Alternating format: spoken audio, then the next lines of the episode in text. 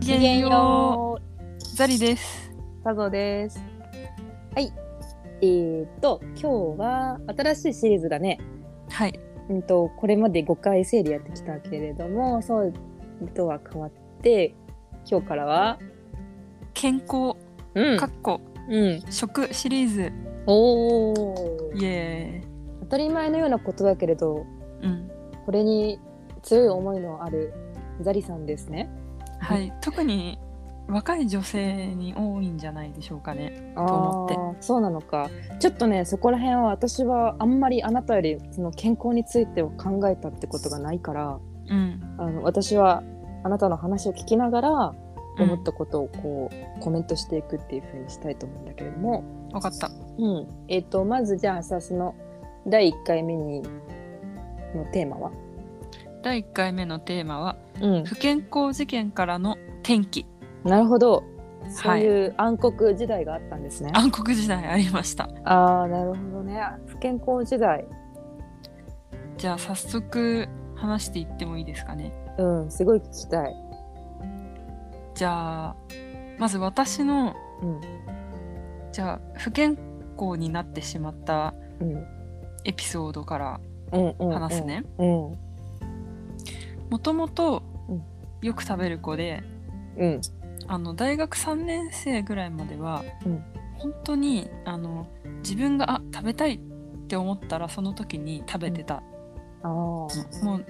痩せたなんか細い子とかにうんうん憧れはあったけどうんうんでも食べる方食べることが好きっていうのが勝ってたからうんうんとにかく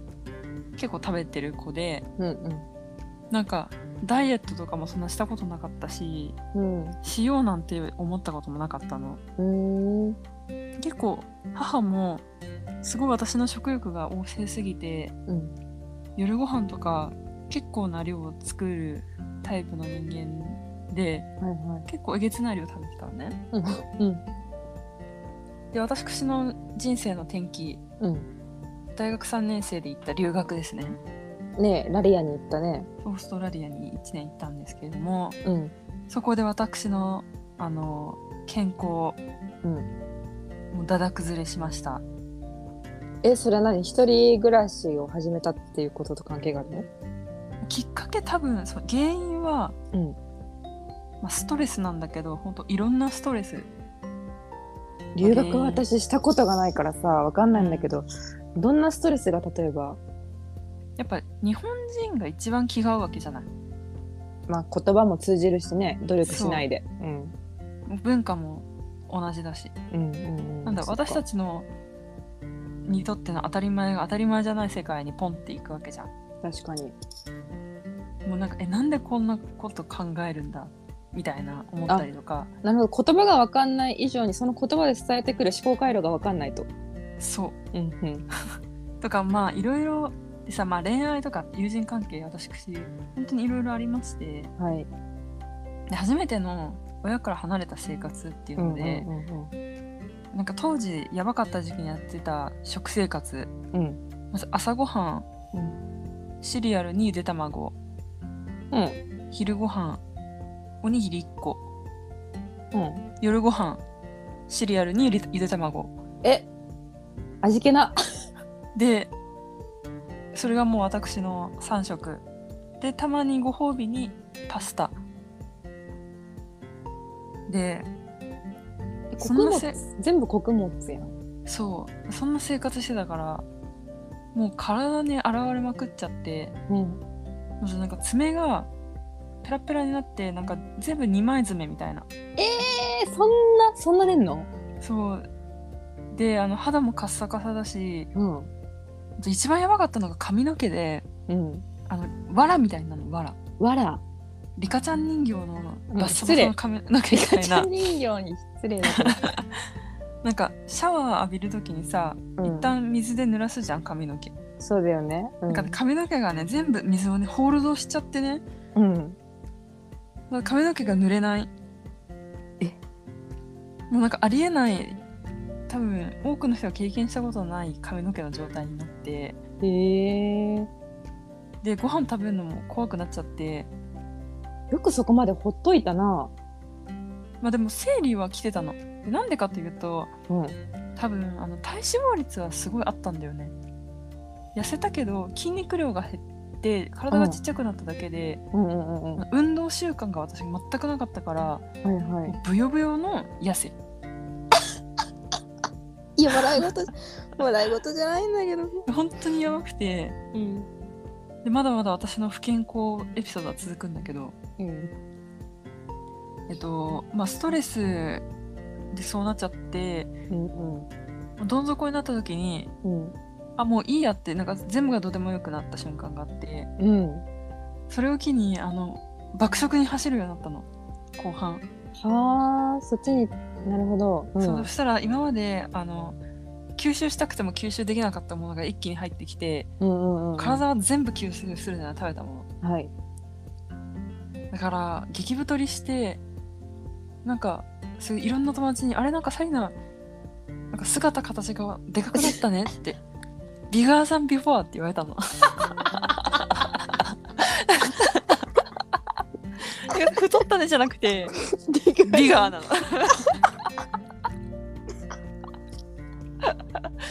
めちゃくちゃショックだったんだけど。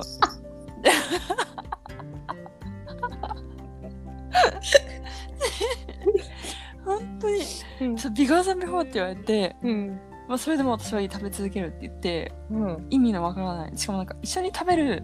友達がいたから、うん相乗効果でめちゃくちゃ食べてたのあそれで生理止まったのねーあそこで生理止まったんそだうそのポイントですね生理が止まったポイントへえでそのまま日本に帰りましたとうんうんうんでえどれぐらそしいた止まったのたまったどどれぐらい生理止まったのあ3ヶ月えだって今まで月1で来てたものが3ヶ月止まったんでしょそうさすがに怖いよねえそれは異常だよ本当に異常私は経験したことない少なくともうんでそっから体質が変わっちゃってうん今までなんか激太りっうんていう体験したことなくて、うんうん太りにくい方なのかなって思ってたの。ああ私もそう思ってたかもザリのことうん。太り、親からもあんなに食べてんのに毎日毎日。うんなんか、普通よりまあちょっとブヨブヨしてるかなぐらいの体型だったから、うんよく太んないよねって言われてたんだけど、うんうんなんかね、留学が帰って、そういう生活しちゃったから一回、うんなんかそう太りやすくなっちゃった気がするの。ふ太りやすくなったへえ多分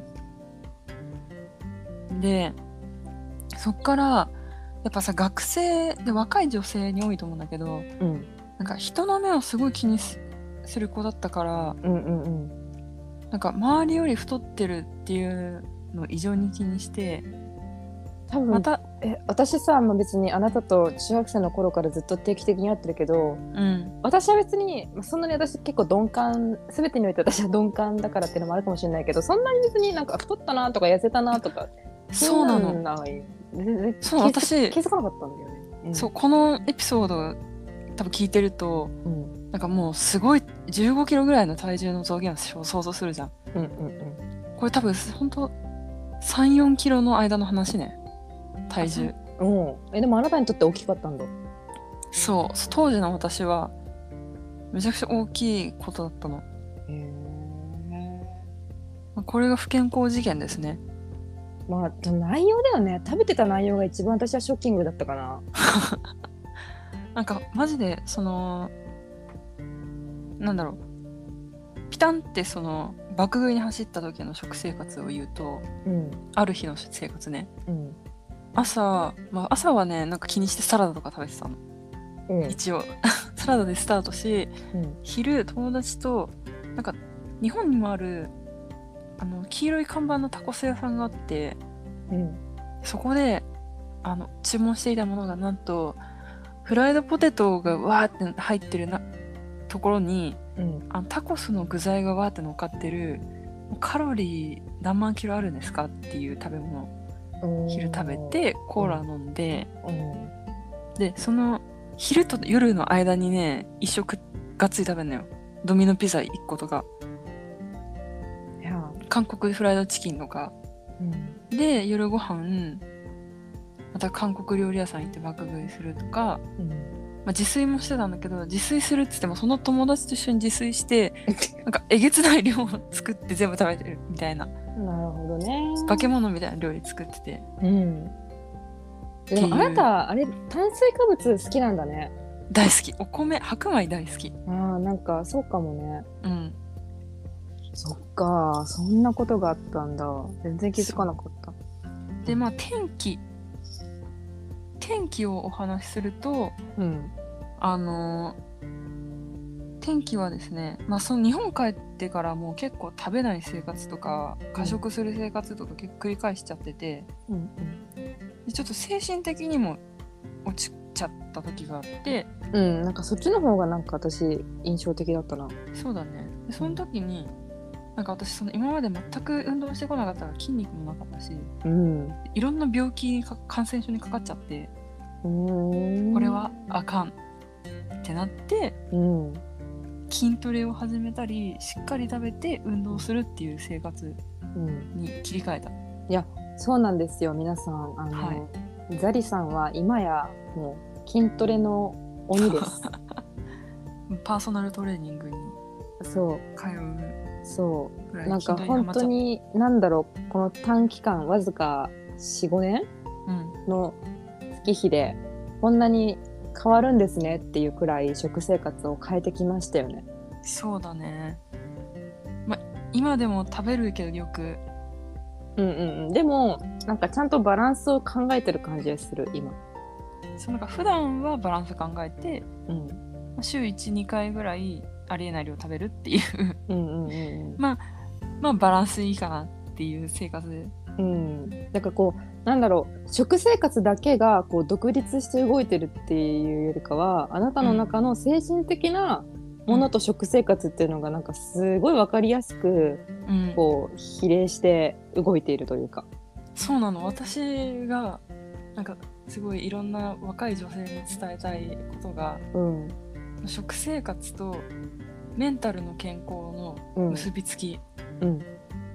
とても大事だと思ってて私はうん。うんだからそこすごく強く結びついてるなって思っうて、ん。じゃあさ、逆に言うと、メンタル落ちたなとか、なんかちょっとやばいなって思った時は、うんネットとかで、こう、バランスのいい食生活を調べて、うん、食生活からまず変えてみたら、メンタルがそっちに引っ張られるっていう可能性もあるってこと私はあると思ってる、うんうんうん。うん、よく、うん、うんごめん。それをするにはさ、やっぱり、食生活自体にさ、関心を持たなきゃできないじゃん。うそのん変化ってさ、うん、やっぱりなんかそういう変な暴走に走る時ってさ食生活に関心がない時じゃん何でもいいって思っちゃう時でさただ欲望のままにもうなんか、なんかこう牛や豚を淘汰するじゃないけどさなんかそんな感じのイメージだからうん、うんまあそうしたいねそうなのこれが私の不健康事件からの転機うん、なんか見事に不健康になったからこその見事な学びっていう感じでしたね。そうだねうん学ばせていただいたうん、私はその生活になりたくないと強く感じました。いや本当ならない方がいいでもうなんか結構 SNS とかの影響もあるのかうん、やっぱ若い女性日本のしかも日本の女性うん、ってやっぱ体なんだろう食べなさすぎる人が多いっていうかお弁当。でもね、そうまあなんだろうそれでお腹いっぱいで満足できてるなら精神的にもあ、そうだね。そいいれだっと思うたら問題ないね。そうでもなんかすごく我慢してうんこれしか食べないみたいな、でなんか痩せてる自分じゃないとダメだからみたいな、うん、うん、結構多いんだけどうん、なんかぜひそこから脱却して、うんそのなんだろう自分のが精神的にも体もうん、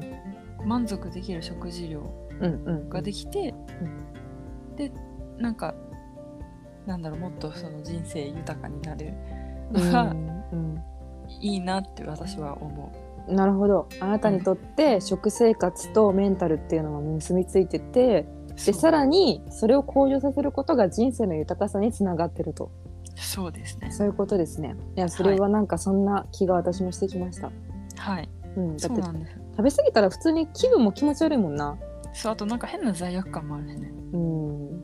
なんか胃に負担かけてもうたみたいななんかそんなのか分かんないけど、そううん、でも絶対あるよなあるうん、